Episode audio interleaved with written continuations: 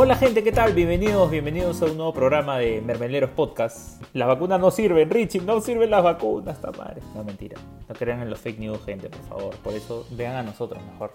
Cadito, ¿cómo estás? Hemos sufrido, para los que no conocen la historia backstage, hemos sufrido ahí con el internet de Prado, ya sabes que si claro se acercaba en algún momento a auspiciarnos, bueno, pues hay que ponernos la fibra óptica, esos planes que tienes que pagar como mil lucas para, para tener buen internet, eso tenemos que conseguir. Mano, acá hay que buscar un programa corporativo, creo, porque la verdad es que no puede ser que tengo, creo que 30 megas, no sé cuántos mierdas, mi hermano juega FIFA, yo no tengo internet para bar, weón, puta, qué lamentable esto, tan lamentable como la situación del fútbol peruano que vamos a comentar hoy día. Buen enlace, buen enlace, Pradito, y qué bueno que estás grabando con tu celular porque se te escucha pero hasta las huevas, pero bueno, no importa. Richie, ¿cómo estás? ¿Qué tal, ¿Qué tal tu semanita, tu fin de semana? Bien, bien, hermano, ¿qué tal? ¿Cómo están? Feliz de de poder grabar otro, otro capítulo más de Mermeleros. Ayer ha habido un poco de lo que a mí me gusta mucho, que es este UFC. Si quieren escuchar algo sobre UFC, en los comentarios, por favor, pídanlo ahí, estaremos al tanto de eso. Estamos listos para darle duro a, a los Anito y muy feliz, muy feliz, muy feliz de, de escuchar que se acerca un zorrito a Matute, que ya está ahí Sí, sí, ya está, ah. el zorrito ya está, lo dijimos, ah. este, se había mencionado en todos lados. El, el se adelanta a la noticia, señor, aprenda, aprenda, nosotros lo dijimos primero. Ahí está, el número, el, 2 de Sudamérica, el 2 de Sudamérica lo dijo. No, ya ve, yo no miento, señor, investigue. Ahora el tema es dónde va a jugar, ¿no? Porque el 17 sale la, la decisión del TAS. Justo Oblitas esta semana habló de que pese a la decisión que salga, sin importar cuál sea, el campeonato no se va a atrasar. Y ahí viene otra, otra disyuntiva. ¿Qué hace Alianza sin entrenamientos eh, y sin su equipo completo? Eh, si es que tiene que engranarse en la Liga 1 y cómo haces con 19 equipos. Eh, yo creo que Carlos Stein ha pensado su temporada para jugar en Liga 1 y esto de alguna manera los afectaría, ellos jugarían en Liga 2, ahí no entendería muy bien cómo sería o recién aplicaría para el próximo año. No, hermano, ahí, ahí sí creo, yo lo tengo muy claro, Alianza va a jugar Liga 2. Hay algo que la gente de repente no lo ha pensado, ¿no? Pero ¿por qué? Bueno, ¿por qué se va a dar el resultado eh, del TAS el 17 de marzo? Porque se firmó eh, este, este proceso acelerado con el TAS y para que se dé el proceso tenían que firmar Alianza, la Federación y Stein. Ahora, si Stein se fue a ver perjudicado, porque Stein sabe que va, va a perdedor, si pudieran descender, ¿tú crees que Stein hubiera firmado para jugar el rap para acelerar el proceso? ¿No lo hubiera pateado? Yo te aseguro que lo que va a pasar no es que Stein baja y Alianza juega Liga 1. Alianza jugaría Liga 1, entre comillas, tendrías, como dices tú, un torneo de 19 equipos. Stein no jugaría Liga 2. Stein ya aseguró su Liga 1. Y, si nos enfocamos solamente en cómo funciona el torneo, yo creo que si bien iría en contra un poco de la decisión, de la lógica de decisión, porque el punto que quiere conseguir Alianza creo es no jugar la Liga 2. Si es que decide no jugarla porque tiene un, una decisión a su favor, sería un poco contraproducente, ¿no? Porque se quedaría un año con todos sus jugadores sin, sin competencia. Imagínate que el TAS diga que sí, ya Alianza tiene que jugar Liga 1 porque este, no le quitaron los puntos y Stein este, tuvo faltas y tuvo, y tuvo que descender. Pero ya con una liga a punto de comenzar, ¿cómo haces? O iniciada. Sí, como dices, es, es bastante complicado, bastante jodido si es que, o sea, si yo fuese, tuviese algún, algún poder en, dentro de Alianza, dentro del, de la directiva, si es que no, no juego este mismo año primera, juego segunda. O sea, no, no creo que Alianza esté para, para darse el lujo de tirar un año entero al tacho. Imagínate qué que, que, quilombo se armaría, qué quilombo se armaría con puta, todos los jugadores que, están, que llegan al club o que se han quedado en el club y decirles que no van a jugar ni una ni otra todo el año, congelarlos todo el año. A, a los machibolos, a los que tienen aspiraciones de, de salir o, o, de que los llamen por último a la selección, en un caso extremo que, que, llamen a alguien de segunda, ¿no? Pero, o sea, igual, o sea, es, es muy complicado. ¿Y qué le dices a los auspiciadores? Alianza También, también ese- nuevos, ¿no? O sea, También está ese, ese lado, ¿no? El lado del, del marketing también es, es jodido, es muy jodido. Antes de entrar al tema, quería hablar un poquito de fútbol internacional. Muchachos, ya saben cuál es la dinámica acá. Hacemos un pequeño intro. Eh, hemos tenido varios clásicos este fin de semana. Ha estado lleno de fútbol de partidos importantes. Hemos tenido el clásico, el derby madrileño y el derby de Manchester. Arranquemos por el de España. No sé si lo pudieron ver, ya sea en resumen, porque sé que está en DirecTV no somos tan privilegiados como este, nuestro querido Neto Dinosi, que solamente ve fútbol internacional porque tiene DirecTV. Así que yo lo pude ver por celular, así haciendo una hackeada. Y claro, el Atlético de Madrid tuvo bastante dominio el primer tiempo, se dividió bastante porque ya en el segundo el Real Madrid tuvo mucha más propuesta, la buscó mucho más y claramente lo consiguió con un empate de Benzema a los 87, 86, ya acabando casi el partido. Entonces, ¿cómo ven la liga? ¿Todavía hay para pelear o ya el Atlético ya la tiene? Bradito, ¿tú qué piensas? Me parece que es una liga que no está cerrada porque el Atlético, como dices, le saca pocos partidos. Creo que todavía se puede alcanzar porque este Atlético de Madrid es medio inestable. O sea, si bien tuvo un buen inicio, después se cayó. Inclusive el propio Simeone después creo que salió a declarar y dijo, yo no sé por qué ustedes creían que el Atlético iba a campeonar con 20 puntos de diferencia, ¿no?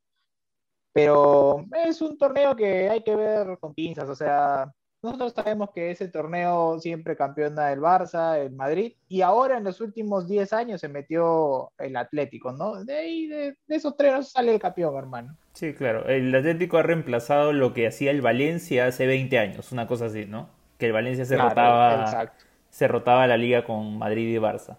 Este, sí, sí, de todas maneras. Además, otra cosa que considerar que es, es importante, creo, traer al- a la conversación.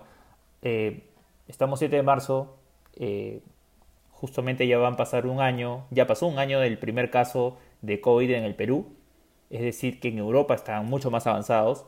Por esta época del año se suspendió todo, es decir, la- las ligas, la Champions, todo se suspendió.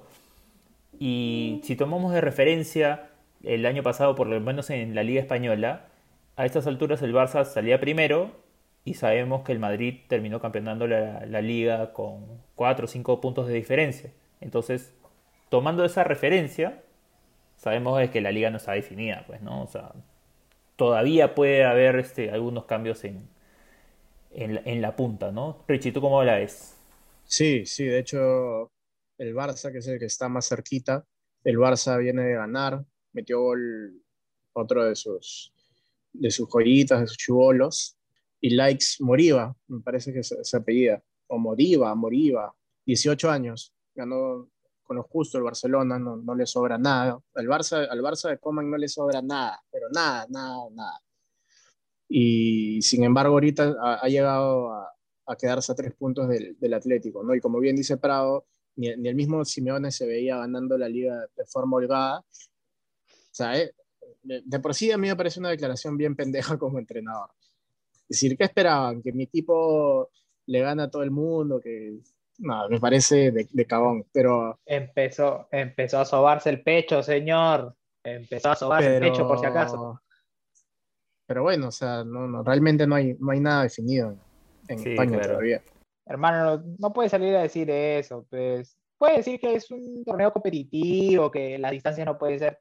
No puede decirlo así, pero viejo. Claro, ¿Cuántos, ¿Cuántos puntos tenía el Atlético de Madrid hace un par de, de fechas de distancia? Tenía como 12, sí, creo. 11. Sí, claro, y con es dos como, partidos de sobra. O sea. es, como el, es como el huevón de, de Coman declarando después de, de perder en Champions. Bueno, está muy difícil. Está muy difícil. sí, como que ya fue, man, ya fue. Voltear la, la, serie. Está muy difícil. 4-1 es muy complicado. O sea, olvídate. ¿Qué, qué mensaje le das a, a al plantel? Presenta, ¿Qué mensaje le das al plantel? Sí, La sí. semana de Champions, ¿verdad? Sí, la es vuelta. cierto. Cuando, cuando salga el programa ya tendremos definido, por ejemplo, si, si el Barça pasó, ¿no? Si el Barça pasó, que claramente creemos Ay, que no va a pasar. el programa que se viene después de eso. Sí, sí, ay, sí. Prado, Prado, las manos. Prado, está, Prado está preparando algo.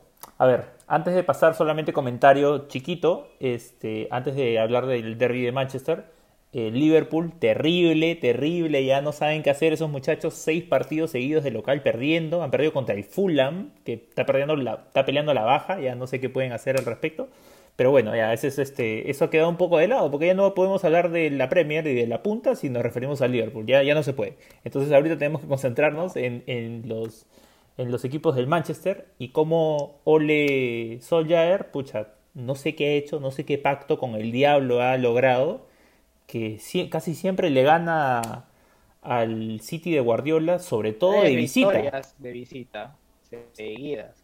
Sí, sí, sí, es sorprendente. Es sorprendente, la verdad. Para, para Solskjaer, que tiene un equipo. Ha mejorado bastante, ¿ah? pero tiene un equipo igual que no es. O sea, no lo ves como campeón, pues, ¿no? O sea, ¿Sabes, como. ¿sabes, qué, qué, pasa con el United, creo yo? Yo escucho a varios decir. Eh, no, pero es que el United tiene malos jugadores. Sus jugadores son inflados. No es que sean inflados. Para mí, el United tiene jugadores buenos, pero tú estás acostumbrado a escuchar otros nombres en el Manchester United.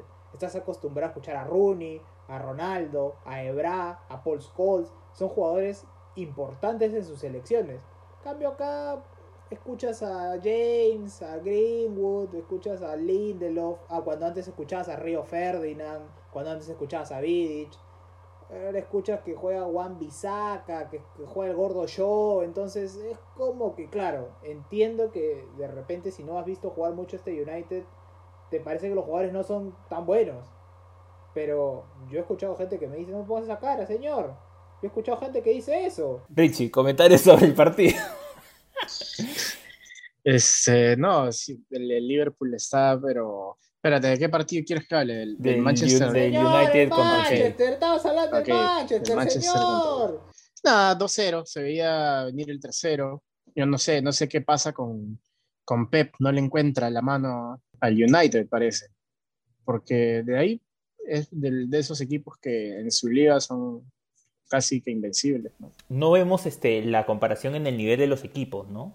Eh, o por lo menos por nombres pero vemos por mejoras pero, pero vemos mejoras considerables. O sea por ejemplo tienes a un Rashford que tiene un rol mucho más importante tienes a un Fred que todo el mundo lo pensaba este lo han comprado pero por cualquier cosa y ha mejorado un montón un McTominay que no, no le sobra nada pero punche tiene este entonces tiene varias cosas no, y, este... y además que o sea más allá de que no esté contratando a, a los jugadores top del mercado como, como bien lo hacía antes, contrata muy bien. O sea, Bruno, Bruno desde que llegó, 10 puntos en, en ese equipo, le cambió la cara totalmente.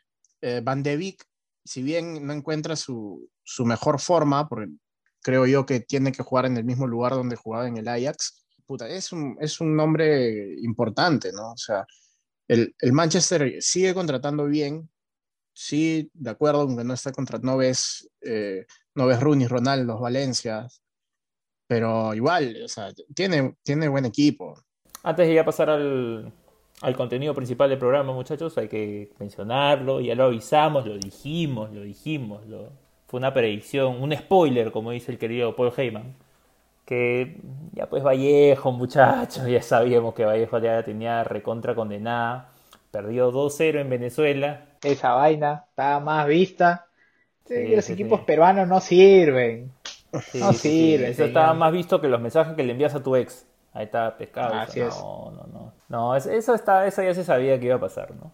Eso nos lleva a conversar sobre este tema. Vamos a hablar de la competitividad de las ligas en línea con la suspensión de la fecha doble del, de las eliminatorias, que claramente ha sido la noticia quizá la más importante en estos últimos días, ¿no? En estas últimas semanas, así que veremos cómo, cómo se desarrolla a partir de ahora, ¿no? Entonces, vamos con pequeño, eso. Pequeño acápite, si es jueves y si no se han dado cuenta, Gremio perdió con Palmeiras en la final de la Copa de Brasil y va a jugar contra Ayacucho. Entonces, en la fase 2. F Ayacucho, F, F causa, F. Pero bueno, ya. Vamos al programa, muchachos. Claramente la noticia que más se ha reproducido en, estos, en esta última semana y que será tema de conversación en casi todos los programas dominicales deportivos es la suspensión de la fecha doble de las, de las eliminatorias sudamericanas ¿no? que iban a ser ahora en, ahora en marzo. Eh, las razones creo que fueron bastante sólidas, es decir, a ver, había complicaciones para que gran cantidad de jugadores no puedan venir eh, a sus selecciones. Por obvias razones, la pandemia sigue, siendo muy fuerte, el Sudamérica sigue siendo un foco infeccioso muy alto, entonces soltaron bastantes ideas, ¿no? Pucha, ¿cómo hacemos? ¿Jugamos este, la fecha doble en Europa? ¿O la suspendemos? ¿O jugamos solamente con, jugadores locales de la región? Ahí el problema básicamente era que la FIFA no se quería manchar. Entonces la FIFA dijo, si hay países en donde las restricciones son mayores a seis días, los clubes pueden decirte no te presto al jugador. ¿Por qué? Porque llevarte al jugador es que el jugador se vaya, juegue y de ir regresando tiene que hacer su cuarentena, que no es cuarentena en verdad, porque cuarentena es de 40 días, pero hace su aislamiento de 14 días. Entonces, tener un jugador aislado 14 días es que se pierda dos o tres partidos probablemente.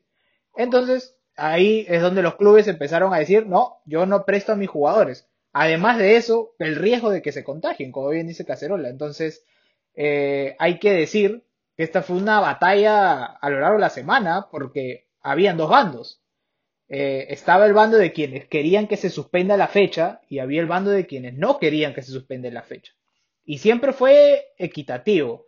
Fue un ida y vuelta, un ida y vuelta, hasta que el viernes que se juntaron, hablaron, Argentina se volteó y dijo que sí se juegue.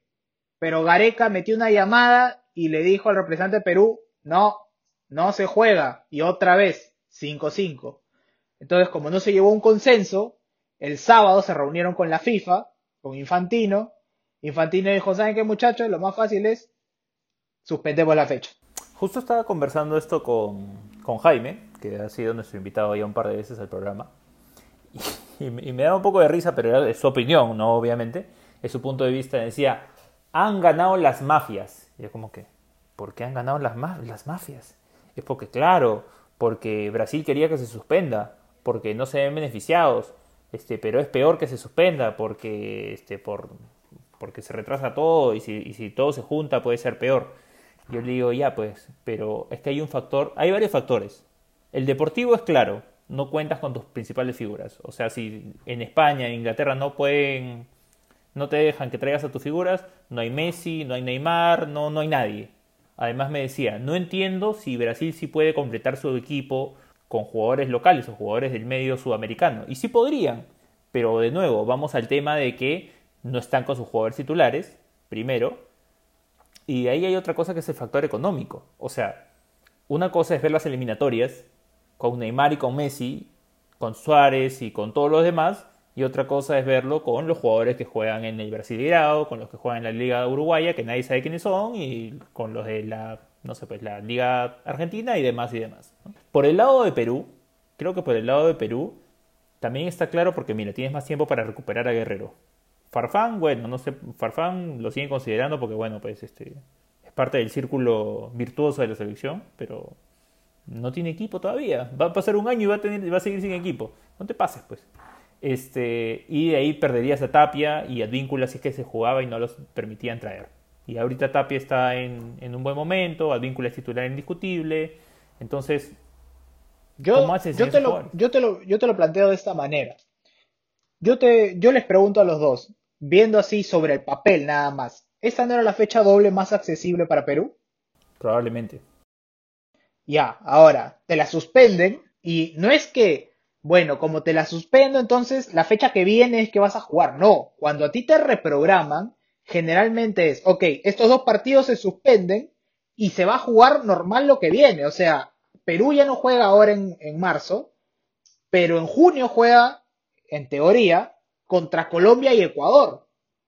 Ahora, yo les hago la pregunta, ¿conviene más jugar primero con Colombia, Ecuador, donde son partidos perdibles, creo yo, porque Ecuador está en un buen nivel, Colombia es superior a Perú, y después el partido con Bolivia y Venezuela, que quizás era tu bisagra para levantar, no los vas a tener, de repente los juegas en septiembre, o de repente anulan la Copa América para jugarlo en la Copa, en la fecha FIFA de Copa América. Yo no sé si es tan buena idea que se haya suspendido la fecha. Yo entiendo que no hay jugadores, ¿no? O sea, no me imagino a Perú o a Gareca yendo a jugarse la cabeza con Valera de nueve. Te da y te quita. De hecho que sí, el tema, el tema de si era solo liga local, creo que puede ser igual, o sea, o peor que, que jugar de frente con Colombia y, y, Ecuador. O sea, ¿a quién le vas a ganar con equipo de liga local? a Bolivia no le vas a ganar. En La Paz, al menos, con liga local, no le vas a ganar. No hay forma. Y Venezuela, puta, no sé, este, si, si entrenan por, por Zoom, capaz que, que ahí nos ganan, ¿no?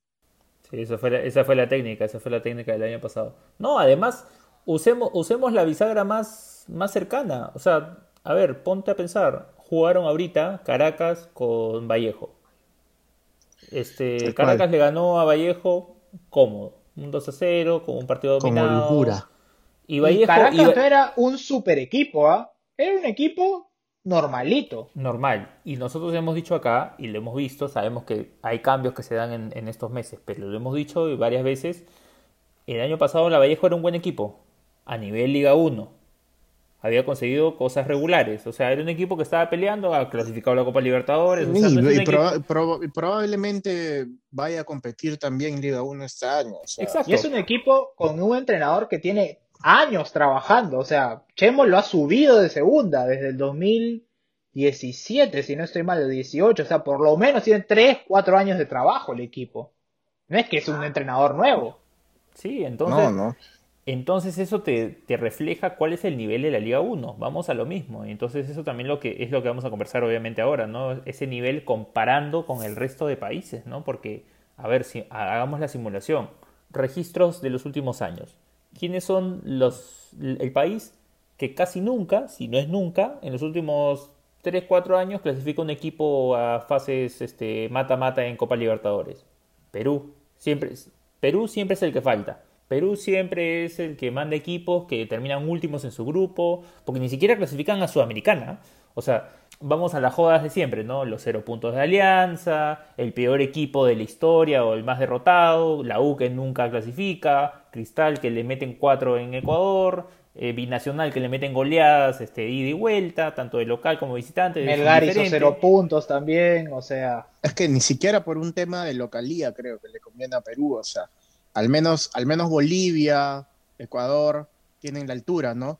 De Claro. La Paz, tienen la altura de Quito. Colombia, en- jugar en, en Barranquilla es, puta, es un infierno, weón.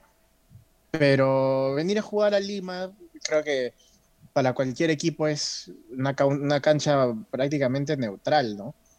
Y, Claro, o el plus, el plus no de es, la... no es- no es que Perú vaya a sacar gran ventaja de- por jugar de local, como No, otras siempre se ha dicho, creo, creo que siempre se ha dicho que la justificación o, o el plus de, de jugar en Lima era el apoyo de la gente, la motivación, pero, pero- queda en eso, claramente queda en queda eso, en queda eso. en eso, y también es cierto que eso iba acompañado, sobre todo en las eliminatorias pasadas, eso iba acompañado de que la selección estaba en un buen momento. Ahora no está en un buen, está muy lejos de estar en un buen momento.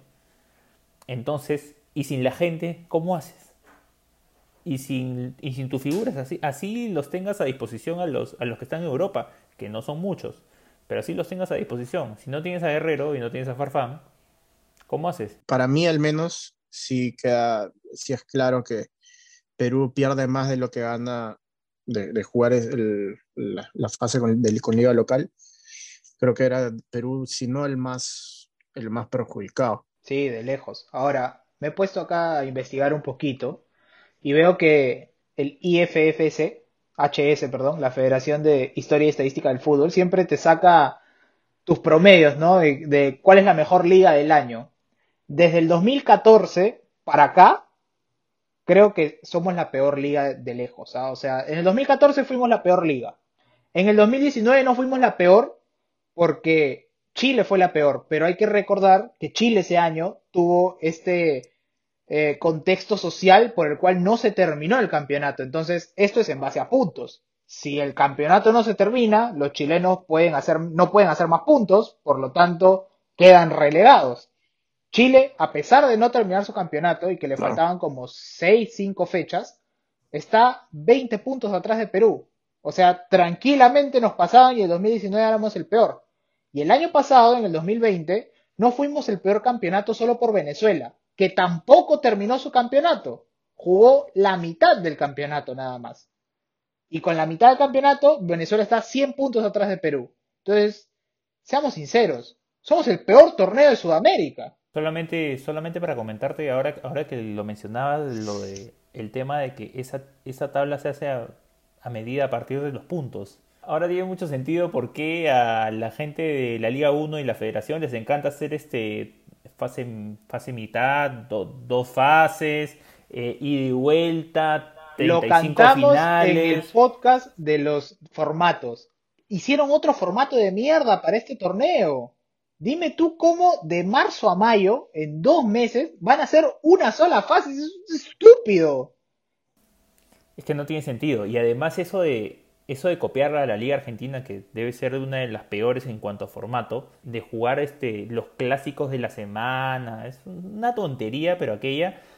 Eh, en Chile probablemente tienen pocos puntos, porque a ver, no vamos a ser tan idiotas de creer que nuestra liga es mejor que la chilena, o sea, ¿por qué lado?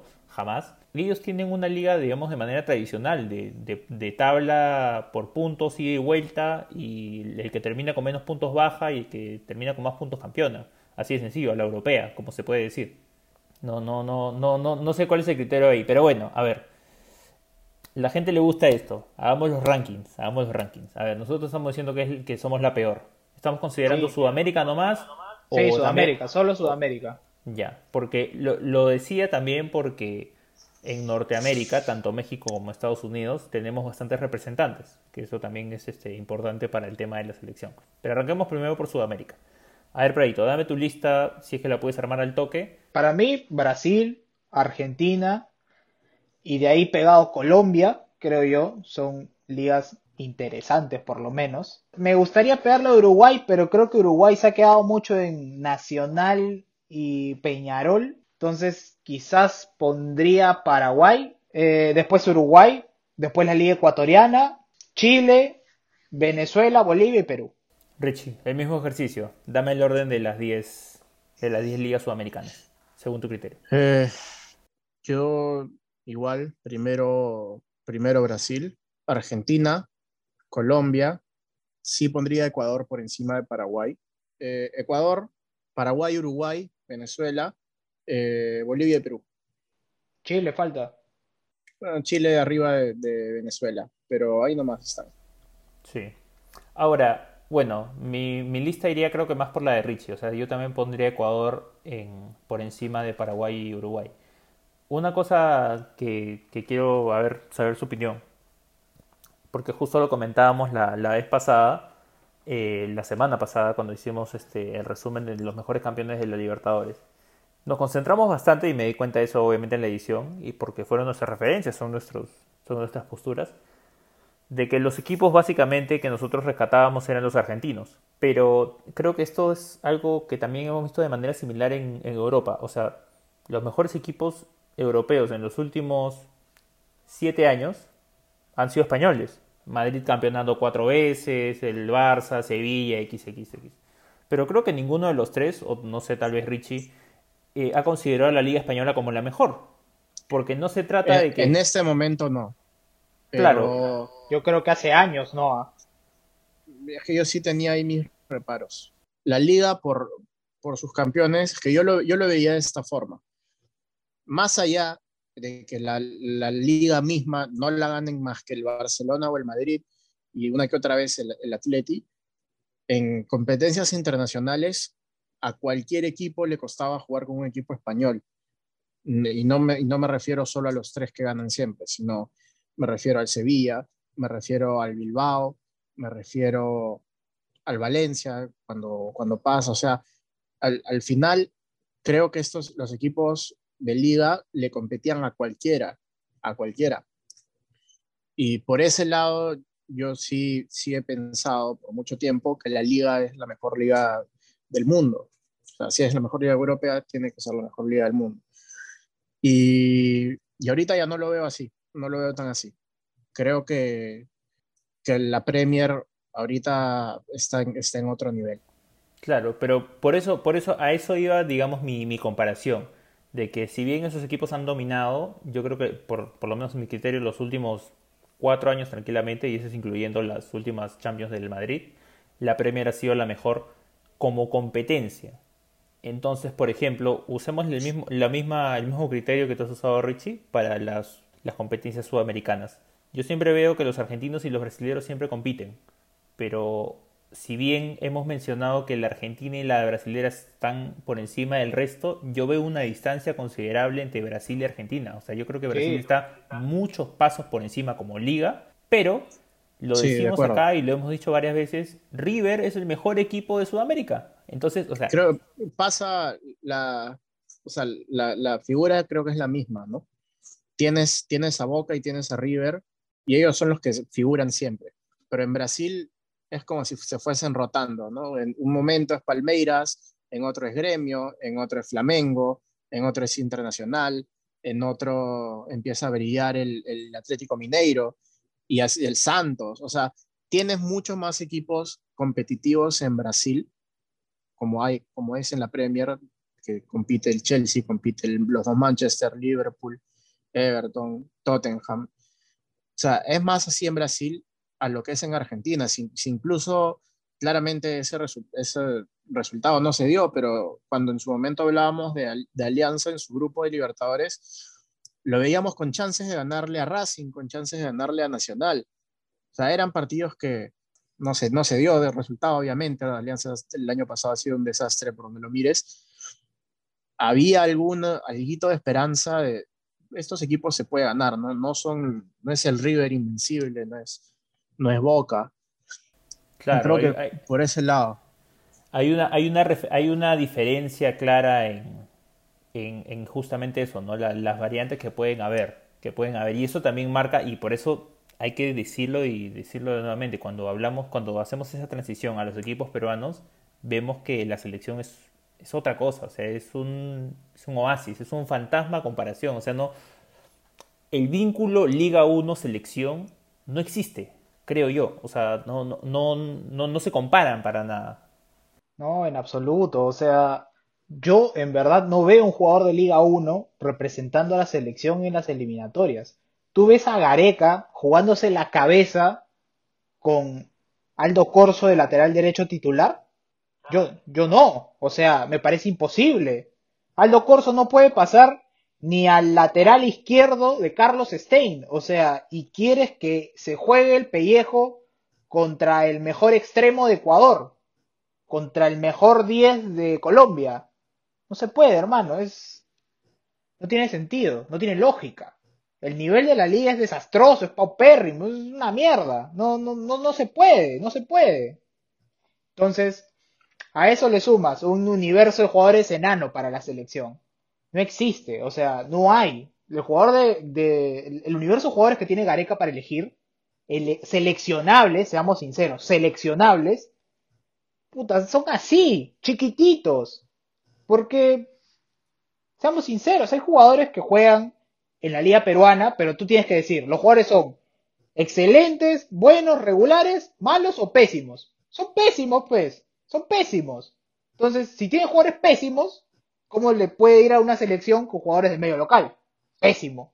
Los partidos que teníamos en, en esta fecha eran Venezuela y Bolivia, lo cual tú mencionabas, Prado, que eran, digamos, no voy a, no voy a pecar de decir que eran accesibles, porque creo que no. No, pero sobre el fixture eran los más accesibles entre comillas. Si tú, si tú le dices a una selección, ¿qué fecha doble quieres para levantarte? Bolivia y Venezuela. Claro, porque justamente ya, vam- vamos, vamos al vínculo a nuestras listas, ¿no? Ya, Perú es la peor en, en cuanto a Claro. competencia de, de clubes. Si lo pasas a la selección, no creo que seamos la peor de Sudamérica, pero estamos, estamos complicados. Ahí. Estamos, estamos por ahí. ¿Y quiénes son, las, quiénes son las peores? Bolivia de todas maneras. Y Venezuela, si bien está en alza, eh, todavía no ha dado el paso importante, entonces le puedes ganar, sobre Claro. todo jugando en Lima. E- esta era la fecha, esta era la fecha, pero tampoco llegábamos bien. Y una cosa, una cosa, una cosa que, que no hemos mencionado. Ya se acabó la mentira esta de que la selección es prioridad y la selección es, tiene que ser lo primero, lo primero del- de lo que tienen que pensar los jugadores, ¿no? O sea, ya, ya lo asimilaron todos. Digo, o sea, los clubes son los que les pagan a los jugadores, los clubes son los que mantienen a los jugadores. Los- la gente viene a la selección por amor a la camiseta y un par No. de premios y un par de premios si es que ya pues, pero es que no es que eso no representa nada al- a su sueldo. Ah, no. Se les paga por una fecha doble, pero es nada. Por eso, pues entonces sí se entiende que salgan los Jürgen Klopp y salgan los Solskjaer a decir, oye, causa, este, no te vas a ir para jugar una fecha doble y regresar y tener, perderte por 10, 14 días y me quedo sin jugadores. O sea, imagínate el, Liverpool que ha perdido 6 partidos seguidos de local eh, y se queda sin Fabiño, sin Firmino, o sea, sin todos sus brasileros. Olvídate, pues. ¿Cómo, ¿Cómo hace si ya tiene a la mitad del equipo lesionado? Sí, pues es, eso es cierto. Ahora, yo creo que, pero para esto me voy a poner modo bruto, así que me voy a poner mis lentes de la brutalidad. este, mira, yo te digo una cosa, ¿no? A ver, Ecuador y Venezuela, ¿por qué son más competentes? Porque ellos van a la Copa Libertadores, a la Copa Sudamericana y compiten. Entonces, sus jugadores tienen vitrina y se pueden ir a Europa. Dime qué equipo peruano compite y te puede vender un jugador a Europa. Ninguno. Los equipos peruanos no compiten. Y la liga peruana por eso es paupérrima. Ahora, hay que ver por qué la liga peruana es tan paupérrima. Y eso es una cosa que yo te planteé para hacer. Bueno, acá me voy a explayar. Acá graba para el, para el este, monólogo. Para que salga. No sé, va a salir medio largo, pero no importa. En YouTube, lo pongo en YouTube, lo pongo en YouTube. Muy bien, en YouTube. Ahora, yo les pregunto. Estas son preguntas de ida y vuelta. ¿Ustedes creen que hay argolla? ¿Que hay inferiores hasta las huevas? ¿Qué creen que está pasando? En la selección. No, no. En el torneo peruano, para que tengamos el torneo que tenemos y por lo tanto Gareca no pueda sacar jugadores del torneo peruano. Entonces tiene que ir a ver afuera. Tiene que haber un área de scouting que ya captó 500 jugadores que tienen papá, abuelito, tío, padrino, el vendedor de fruta, el que le vende almendras en la esquina y el que le arma las ensaladas en el club. Esos son familiares. Entonces, le digo, hijito, no quieres jugar por Perú, mira, tú que juegas en la primera de Suecia, tú que juegas en la segunda de España, que, que está mejorcito que la Liga 1, tú que juegas en la Universitaria de Estados Unidos, ¿no quieres jugar por Perú? ¿Por qué tenemos que llegar a eso? No, a ver, claramente sabemos, y ya lo hemos discutido acá, el pésimo desarrollo de los jugadores a nivel inferiores la terrible chamba de scouting que hacen a nivel nacional, porque no encuentran talentos, y el desastre que es la liga, o sea, la estructura, cómo, cómo improvisan los clubes, tienen que llegar clubes a primera recién para tener reservas, para empezar. Ya, de ahí vamos a agarrar. Yo tengo dos factores, porque el torneo peruano es una mierda. Uno, menores, justamente de ahí. Las menores no existen, así, no existen. ¿Cuántos equipos tienen menores de verdad? Pero de verdad, o sea, Cristal, Alianza, la U, San Martín y Cantolao porque es formador. Pero de ahí dime, ¿qué equipo tiene formadores de verdad? O sea, los equipos que ascienden a primera solo cumplen el requisito, arman su academia y muchas gracias, buenas noches los pastores. Entonces, la academia está creada para sacarle plata a la gente, a los papás, para crearles ilusiones a los chicos que creen que porque me inscribí en la academia de Melgar, eventualmente voy a jugar por Melgar. O porque creen que me escribí en la academia de Banucci o Vallejo, voy a llegar a jugar en la primera. Eso es un engaña muchacho, pues, eso no sirve. Es como cuando te acuerdas, ahora que estás con tu, con tu casaca de Boca, ¿te acuerdas cuando salió la, Academia de Boca, la Academia de River, la Academia del Milan? Es y eso la, lo hemos hablado en otro podcast. Pero es que eso es una cosa que sigue pasando. O sea, mira cuántos meses no se cambia. La brecha que hay entre el torneo de reserva y la primera es enorme. O sea, no tienes, no, tienes la, la, menor idea de lo que es ver a un chico en reserva y decir, este chico es bueno. Lo ponen en primera y no sirve. Ahora, yo veo que muchos entrenadores de menores se enfocan mucho en querer ganar. Y, y eso no importa en menores. Yo que estoy estudiando para ser entrenador les digo, eso no importa, hermano. No importa. ¿Por qué? Porque tú cuando estás en las menores, Tú buscas formar. Tienes que formar para que puedas jugar decentemente bien en la primera. ¿De qué me sirve que seas campeón de la sub 13, 15, 17, 18, 21, de la liga distrital, de, la liga de cumpleaños de tu mamá y de todo, si después no aportas nada al primer equipo? ¿De qué me sirve? No, no, sirve, o sea, no formaste nada.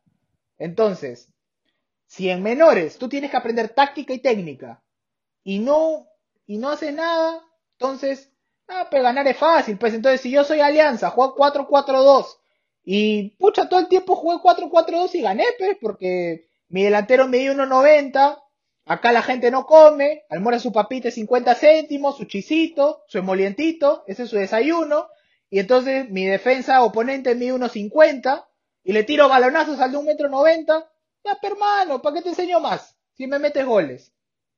Ahora, ¿a qué voy con eso? Un saludo, ¿no? Ugarriza, Aurelio González Vigil, González Cela, al hijo de Rebagliati, al hijo de Ahmed, así poseíra. O sea, estos tipos, ¿por qué llegaron a primera? Me van a preguntar. Porque ganaban por su biotipo. Porque eran altos, porque eran corpulentos, pero nunca se les enseñó algo.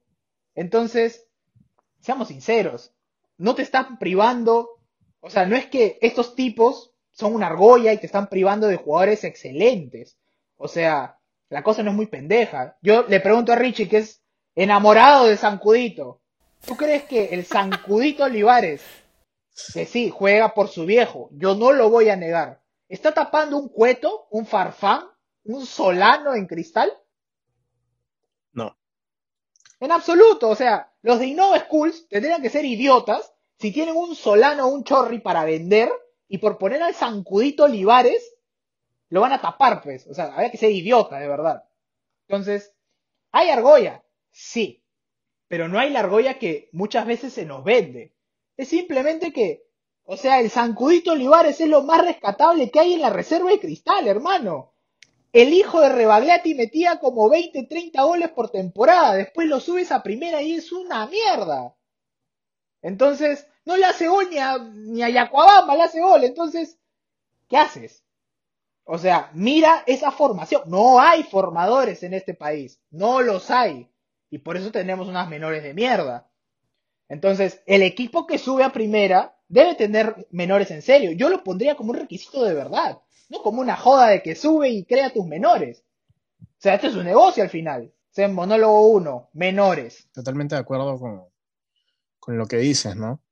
Y más o menos eso, o sea, se traduce en muchas cosas ya en, en, la, en la, misma Liga 1, o sea, no hay, claramente no hay ningún equipo en el que tú puedas completar tu formación, por eso es que se espera que te puedas ir así sea jugar segunda, tercera en, Europa o donde chucha sea, en cualquier otro lugar te van a formar mucho mejor que acá. Eso es, eso es un hecho. Y luego está pues, esta, esta mentalidad de, ganar como sea, eh, se ve, se ve en, todos los equipos de primera después, por eso es que nunca se respeta ningún proceso. Por eso es por el mismo motivo que no se respeta ningún proceso, porque como no hay resultados inmediatos, ok, next, siguiente entrenador. Y así es el ciclo, del ciclo infinito de la Liga 1, creo yo, porque pasan todos los equipos.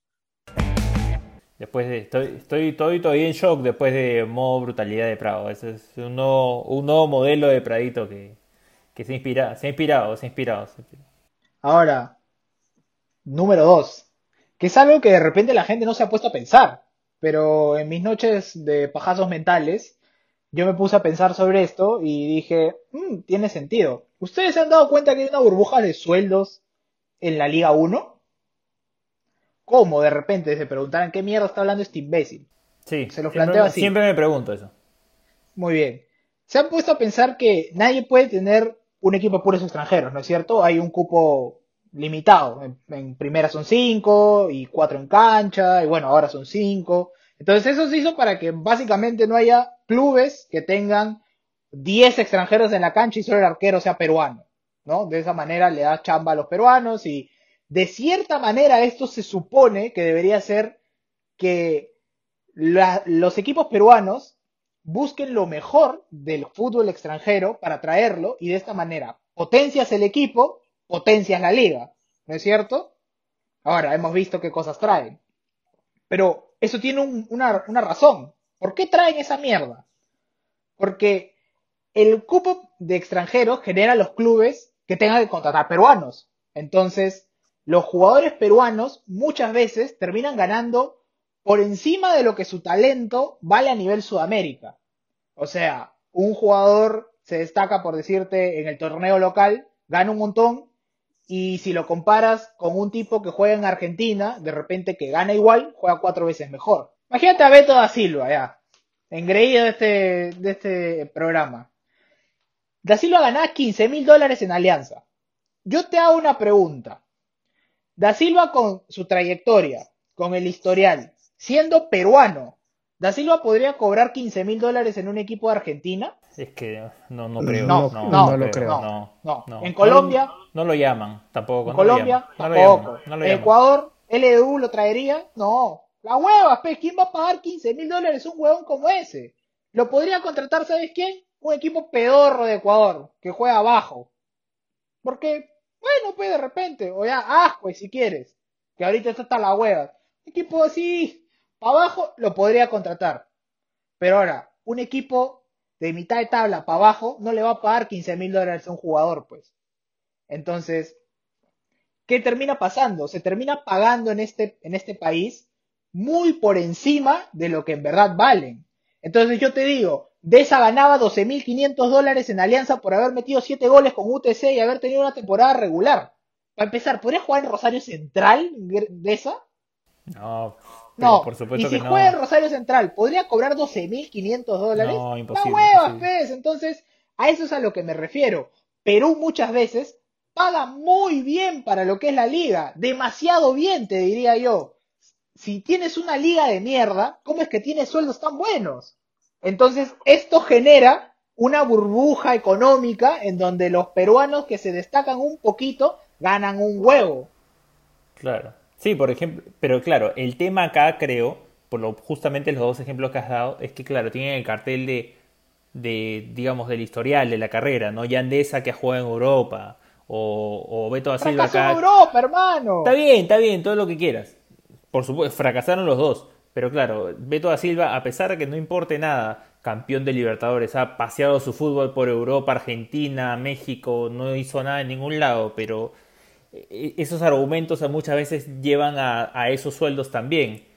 Pero, Ya, vamos, pero- pero... vamos a otra cosa, vamos a otra cosa, por ejemplo, y lo hemos conversado acá. Eh, Yuriel Celi, ¿por qué no se fue a Racing? Porque iba a ganar básicamente lo mismo que lo que gana acá en Cantolao. Y no vio la oportunidad. Yo voy a eso. Yo te hago una pregunta. Tú, hincha de la U, tú, dirigente de la U, ¿le pagas 20 mil dólares a John Galiquio para que sea tu central?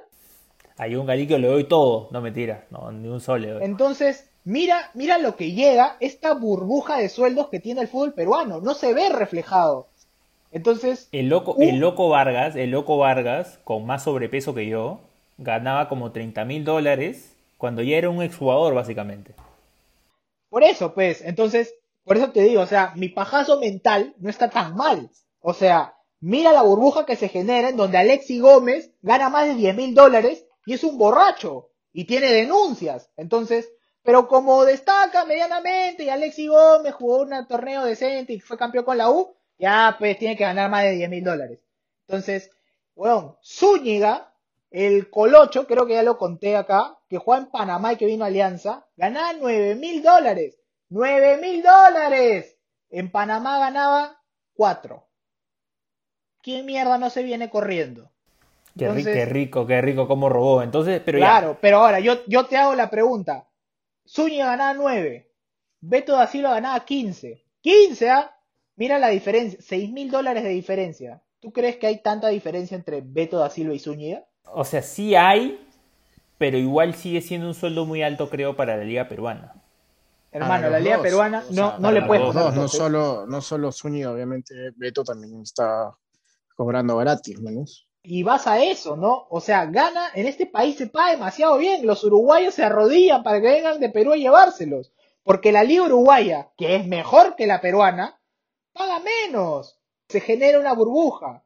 Entonces, yo creo que hay que romper esa burbuja. ¿Cómo la eliminas? Bueno, no se pueden eliminar los cupos de extranjero, claramente, porque quizás con mi presupuesto que estoy pagando jugadores peruanos pedorros, puedo traerme 10 paraguayos que son más baratos y les hago campeón.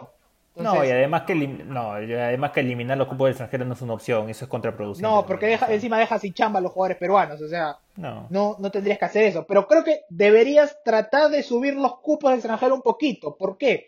Porque eso hace que aumente la competitividad y con eso vas a terminar haciendo que bajen los sueldos. Porque los jugadores No pueden ser que, ganen tanto, hermano. Alianza pierde con Mérida, Vallejo pierde con Caracas, Cristal pierde con Zulia, a la U le hacen el petrolerazo. O sea, claramente somos los peores, ¿no? Y como siendo los peores, pagamos tanto. Eso no tiene sentido para mí. No, es que, es que vamos a la lógica de, la gestión, de nuevo, volvemos a lo mismo, de la gestión económica que hacen los, que hacen los clubes, ¿no? Y cuántas veces hemos escuchado acá en el programa Manco diciendo de que, claro, Alianza tenía el mejor presupuesto de la historia del club y lo dio al tacho. ¿Cuántas veces hemos visto que vienen los Dos Santos y los, este, y los Alonso a la U y no terminan pagándoles el préstamo a los equipos, por ejemplo?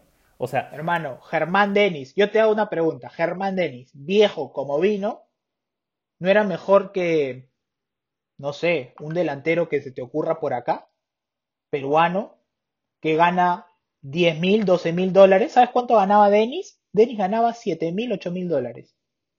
Y le daban 500 dólares por gol. Y, Denis era, y Denis era el segundo mejor delantero de la liga después de Entonces, y, y, mira, pues por eso te digo, claro, Denis viene y se debe haber rodeado, pero de repente no sabe en, a ciencia cierta la realidad. Pero si Denis sabe a ciencia cierta la realidad del torneo peruano y cuánto se paga, no le pide 20 mil dólares a la U. Claro. Entonces, por eso digo, hay una burbuja de sueldos. A eso aumentale lo de los menores. Este torneo es un mamarracho, pues. Este torneo no debería existir. Poco más, mejor que vengan y lo desarmen, hermano, y nos desafiliamos de FIFA. Y nos vamos a jugar con cocos, no sé. Pero ¿sabes qué? Este torneo, yo no sé. Lozano, escúchame mierda, ya va a salir un programa de ti Arregla esta huevada antes que te vayas a la cana. Se acabó el momento de brutalidad. Muchas gracias. Vaya momento, vaya momento, Richie. Impresiones, impresiones del momento de brutalidad. Eh, no, sí, veo, veo de dónde viene tanta brutalidad. Estoy, estoy de acuerdo, de acuerdo con, con el tema del, de los sueldos. Ya de por sí en, en, el, en el fútbol global están, están muy, muy inflados los precios no, no hace mucho sentido que jugadores que no son ni siquiera titulares en, sus equipos cobren lo que cobran, ¿no? O sea, te entiendo, te entiendo ya si fueses jugador importante en tu club, al menos, por ejemplo, al menos en, en, el, modo carrera en el FIFA, cuando tú contratas y ofreces tal sueldo, va de acuerdo también al puesto que le ofreces en tu plantilla, ¿no? si es que es tu jugador importante, si es un jugador de recambio.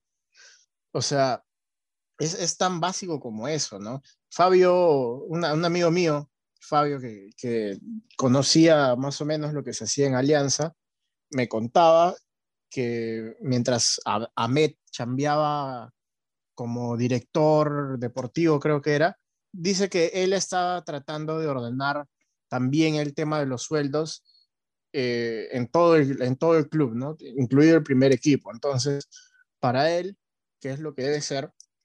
Él estaba tratando de que, de que se establezca una especie de, de orden, que los que son los titulares eh, intocables, digamos que los 11 más importantes, ganan entre tanto y entre tanto y tanto tanto sueldo. y ahí es, va bajando. Es una, es una escala salarial como en cualquier empresa. Tal cual. En ese sitio tiene que haber un tope. Clubes, los clubes son una empresa, sobre todo en este país donde los clubes no tienen socios. Los socios, el único club con socios es el Muni. Y bueno, el Muni, ahí lo tienes, ¿no? Pero el resto son empresas, tienen un dueño o tienen un grupo de dueños que manejan el club. Y si el grupo de dueños maneja el club, lo maneja hasta las huevas y lo manda a la quiebra, después, bueno, pues venden su parte y se van y dejan al club quebrado. Entonces, hay que ordenar esas cosas. O sea, inclusive, como dice Richie, si hasta en los videojuegos hay eso, es probablemente porque los clubes más grandes que son ordenados tienen eso. Lo puedes escuchar viendo televisión. Ya acá nos rodeamos de, y nos bombardean de periodismo argentino. Tú te das cuenta que si en Boca Buffarini quiere ganar como gana Tevez, no puede, pues, porque Buffarini es un lateral suplente, hermano. Y bueno, y si no, y si no quieres aceptar el sueldo tope que te podemos ofrecer, vete, vete, encontraremos a alguien más, subiremos un chivolo que quiera ganar un poquito más, pero vete, hermano, yo no voy a hipotecar mi club por ti. Entonces, Eso es a lo que debemos llegar. Claro, pero una vemos un, utopía, un yo. montón de ejemplos, hay ejemplos de sobra y lo hemos dicho desde el inicio, desde que regresamos. Eh, todos los movimientos que hizo el Boys y estos muchachos, ¿cómo, cómo hacen para pagar? El Muni ha cambiado todo el equipo, ¿cómo hacen para pagar? La U contrató a un montón de extranjeros el año pasado, este año ya ha parado la mano porque claramente ya no puede más.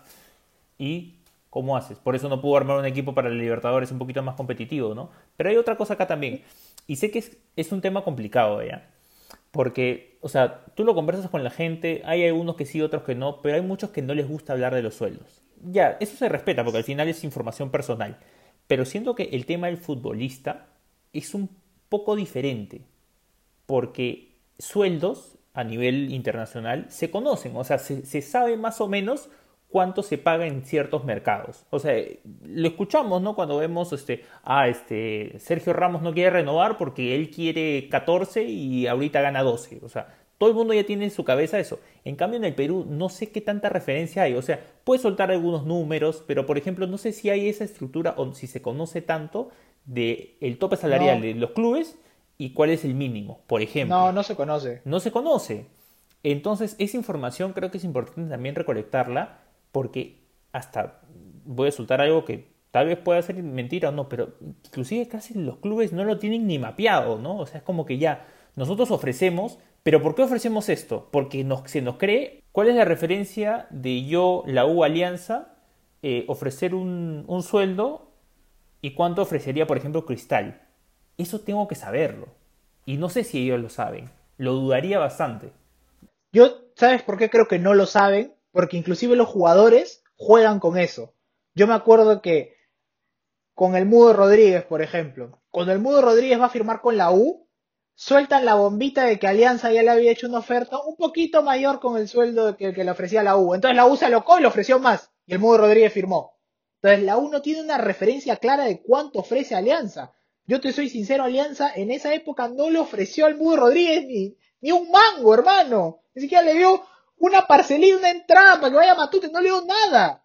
Y la U comió la galletita y le ofreció más y el Mudo Rodríguez puso ahí su firma y estafó a la U dos años. Entonces, claramente no tienen ninguna referencia de nada, pues. Entonces, ellos firman porque dicen, bueno, este año hay para, no sé, pues 100 mil dólares en sueldos. Y van por ahí por la vida, bueno, este 5, este 15, este 20, y no importa el rol que tengan en la plantilla. Y, y por eso, sin ese trabajo, sin, sin esa chamba, sin esa información, esa data que se puede conseguir, sin, sin esa chamba de por medio, vamos a seguir siendo los coleros de Sudamérica, ¿no? Porque no, sabemos cómo gestionar un club y no se sabe cómo armar un plantel competitivo. O sea, claro, tú ofreces este, los sueldos a los uruguayos, por ejemplo, pero de ahí viene la otra parte, pues, el scouting. ¿Qué te traes? A cualquier huevón.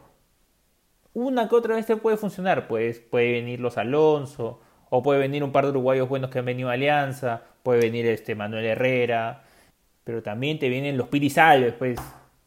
O sea, no seas gracioso.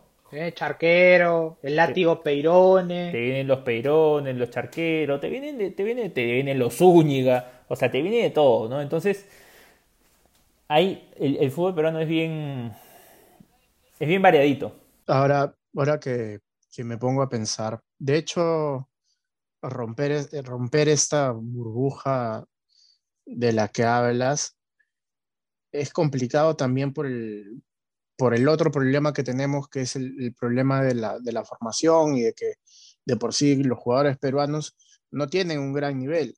O sea, tú ves, eh, como, como un ejemplo de esto, la San Martín. Yo no, no creo que la San Martín tenga sueldos exorbitantes, no tiene, no tiene jugadores tampoco que sean los grandes referentes del campeonato. Es más, San, Mar- San Martín los últimos años ha tenido equipos bastante, bastante humildes, eh, que tratan de jugar bien, pero no se le dan los resultados, apostando por la gente de sus canteras, apostando por, por los chivolos.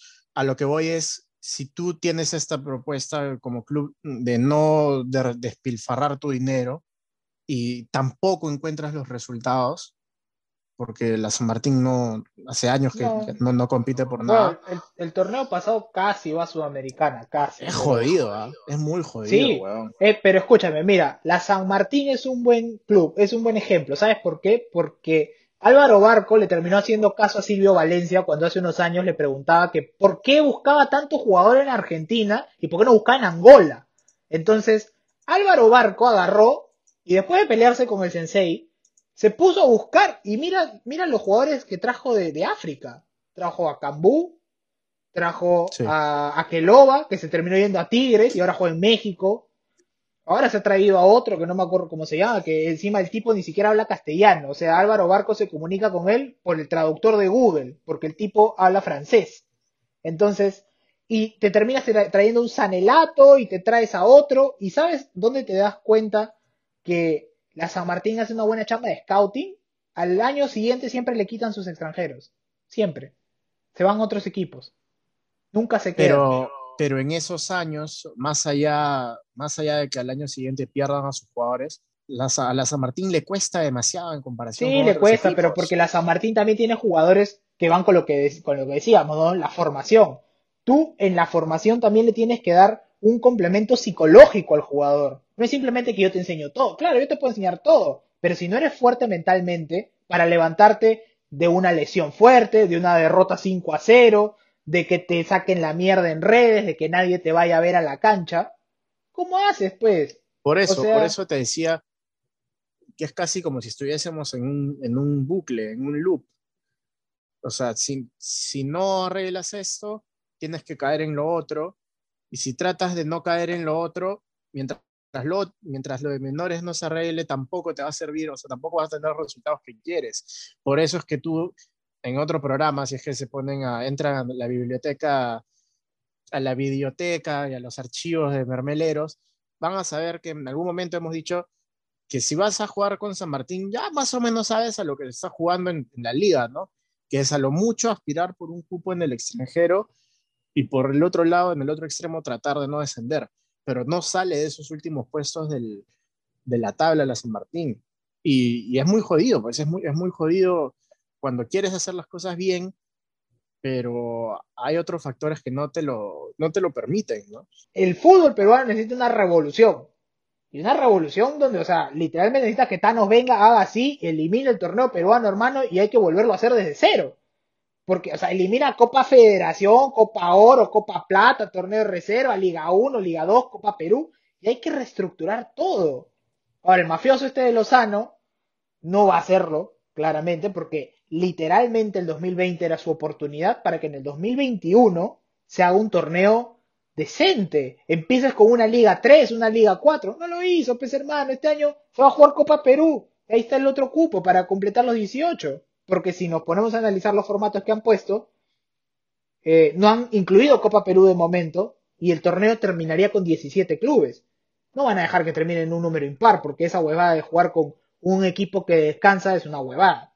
Como, como ambos han dicho, ¿no? La, la- la reestructuración del fútbol peruano tiene que empezar desde cero, es menores, es inversión, es gestión deportiva, gestión económica, porque todo eso lleva a que dej- dejemos de ser una vergüenza a nivel internacional y, valgan verdades, es bueno de que para tal caso, a nuestro favor, en el aspecto deportivo, únicamente enfocándonos en eso, creo que es bueno que se haya suspendido la, fecha doble, porque imagínate jugar con jugadores locales, o sea, ni, ni siquiera se me ocurre cuál sería el 11. Podría poner al arquero, este, un par de delanteros tal vez. O sea, podrías poner, tendrías que basarte en lo que ha llamado Gareca, o sea, Carvalho o Cáceda, que son sus arqueros. Los cuatro centrales, en teoría seleccionables, son del extranjero. O sea, tendrías que recurrir a la sombra Ramos, que está lesionado y que ha jugado hasta las huevas.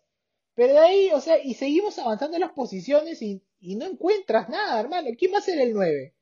¿Va a jugar Farfán roto? ¿Valera? Este, yo ya no escucho que hablen este, del engreído acá del señor Cáceres, Matías Azúcar. ¿Qué, qué pasó? ¿Está borrado el mapa?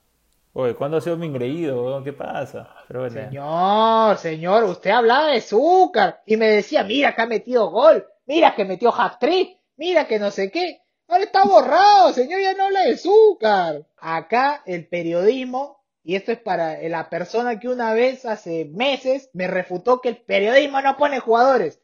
El periodismo pone jugadores. Matías Zúcar jugó en un municipal así. Metió un par de goles. Su primo lo promocionó, lo promocionó. Gareca lo llamó de suplente, ni siquiera lo convocó y lo vendieron a Austria. Y ahora de Zúcar, Río Nanay. Bueno muchachos, nada, cerremos el programa de hoy. Este, después de el defogue y la aparición de Prado modo brutalidad, no, un nuevo personaje que se ha unido a, a Mermeleros Podcast. Este, grata sorpresa, quiero decir, grata sorpresa. Pero bueno, la, opinión la dará la gente, a ver qué, qué opinan de Prado modo brutalidad. Hay que usar el hashtag, ya saben, gente. Pero bueno, nada, nos despedimos, este muchachos. Eh, ya cerramos esta, esta edición. La próxima semana hablaremos de Champions. Hablaremos de si pasa lo del TAS, que creo que probablemente sea la subsiguiente semana. Eh, hablaremos de la Copa Libertadores, que va a jugar Ayacucho contra, contra Gremio, su primer partido, o sea, su primera derrota. Sorry, causa, pero es lo que va a pasar. ¿Algo más que agregar, muchachos? Richie. No, eh, nada, nada que agregar realmente. Creo que hemos dicho todo lo que teníamos que decir. Eh, nos despedimos, ya saben, nos pueden seguir en redes sociales, en Instagram, en Twitter y en Facebook.